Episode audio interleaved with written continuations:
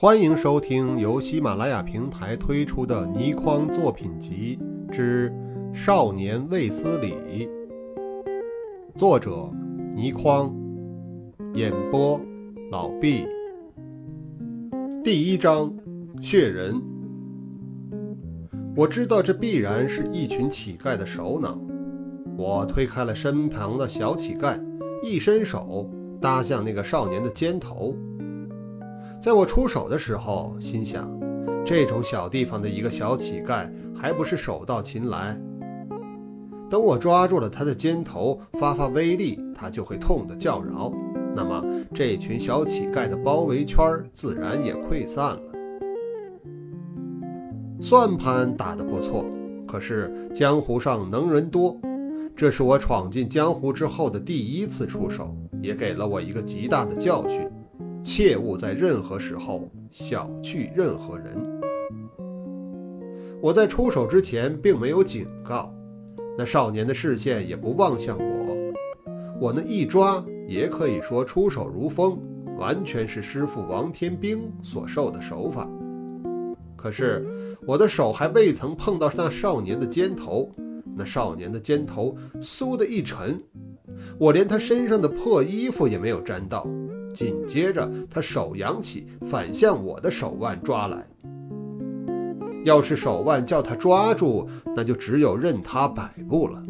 我心中大吃一惊，可是也没有乱了阵脚，应付得很好。伸指一弹，也弹向他的脉门。同时，我看到他身形微侧，那是想出腿踢人的先兆，所以我立即抬起腿来。那少年退一步。不再进攻，向我望来。我一扬眉，问道：“你知道有多少人吗？”那少年咧嘴一笑：“不多不少，一百人整。”我连想都不想，每人一碗大肉面。我要到三泰客栈去，你们带我去。我一开口，既满足了他们乞讨的要求，也站住了气势，命令他们做。他怔了一怔，还想要还口。已经有许多小乞丐听到“大肉面”三字，忍不住欢呼起来了。而旁边的许多人，多半的由于我处事漂亮，所以也有许多大声喝彩的。我向外做了一个四方揖，那少年口唇动了动，本想说什么，却没有再说，只是说道：“三泰客栈。”这几天可有古怪，要小心一点儿。这话和刚才那中年人说的一样，我心中略动了一动，但也没有放在心上。那少年做了几个手势，所有的小乞丐一下子全都散了开去。他昂首挺胸走在前面，倒也很有气势。我看祝香香还在和一个小女孩纠缠不清，就硬拉了她跟在那少年的后面。离开车站不多久，就是大街，然后进入一条巷子。那巷子很窄，才一进去时，我就看到有一个人背向着我们站在巷子当中。那个人的个子不高，身上的衣服很破旧，可是很干净，头发长的披肩。在那个时代，男人而长头发的会被视为妖怪。所以我第一眼把这个人当成了女人。在这个人的长发上套着许多一寸来长的竹环，所以他的头发变成一束一束，更见怪异。他的右手拿着一根竹杖，却撑在一面墙上。他这样大马金刀地站在巷子中间，旁人就无法经过了。那带路的少年仍然走在前面。来到了离那人背后只有几步路时站定，却不叫那人让路，只是转头向我望来，神情皎洁，大有幸灾乐祸之势。我一看这种情况，就知道挡路的长发怪人必是那少年的同伙，为难我们来了。唐叔曾一再告诫，不论遇到什么古怪的事情，先礼后兵一定不会错。很多江湖人物只要不是和他有深仇大恨，礼数到了也就不会太过为难了。所以，那个人虽然背对着我，我还向他拱了拱手，朗声说道：“借光，劳驾借光。”那长发怪人连动都不动。我再说了一遍，情形还是没有改变。我心中很是生气，可是不怒反笑，向祝香香一使眼色，伸手向上指了一指。我的意思是，从那人的头上掠过去。祝香香立时十分坚决地摇头，表示不可。我也立刻明白了他的意思，因为在习俗上，被人从头顶越过是件不吉利的事。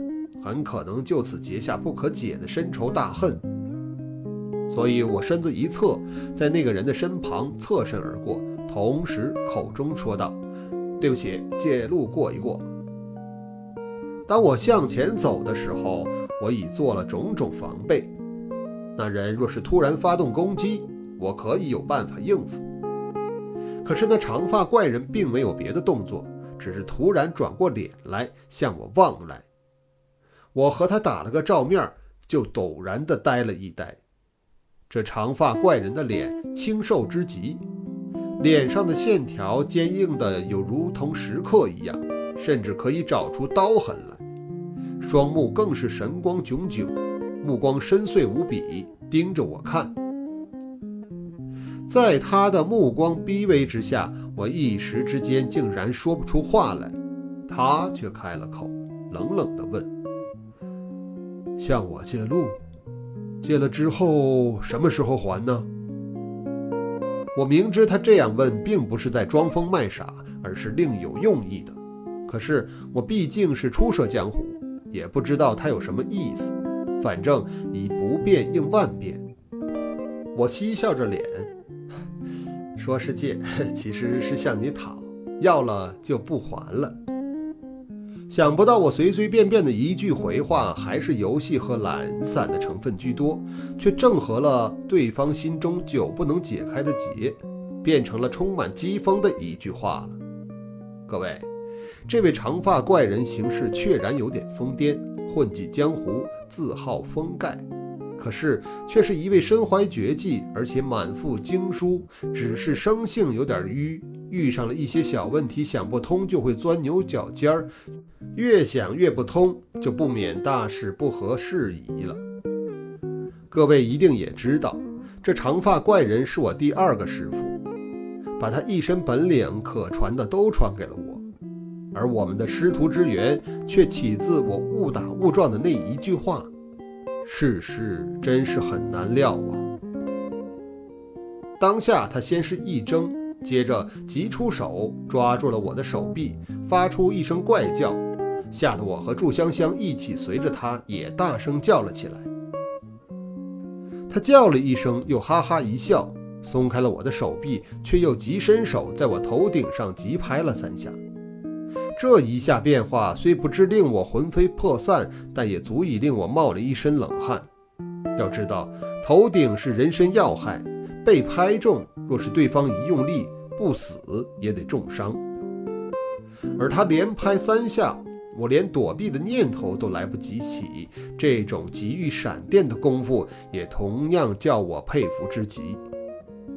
只听得他说道：“嗯，说得好。”说得好，说什么借，借了一定要还，讨了就不必还，一身轻松，再无债项了。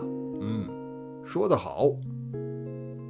他笑吟吟地望着我，神态大是友善。祝香香见识非凡，忽然问道：“前辈不在扬州享福，怎么跑到这种小地方来了？”原来封盖的全号是扬州封盖。祝香香这样一问，等于是道出了他的来历了。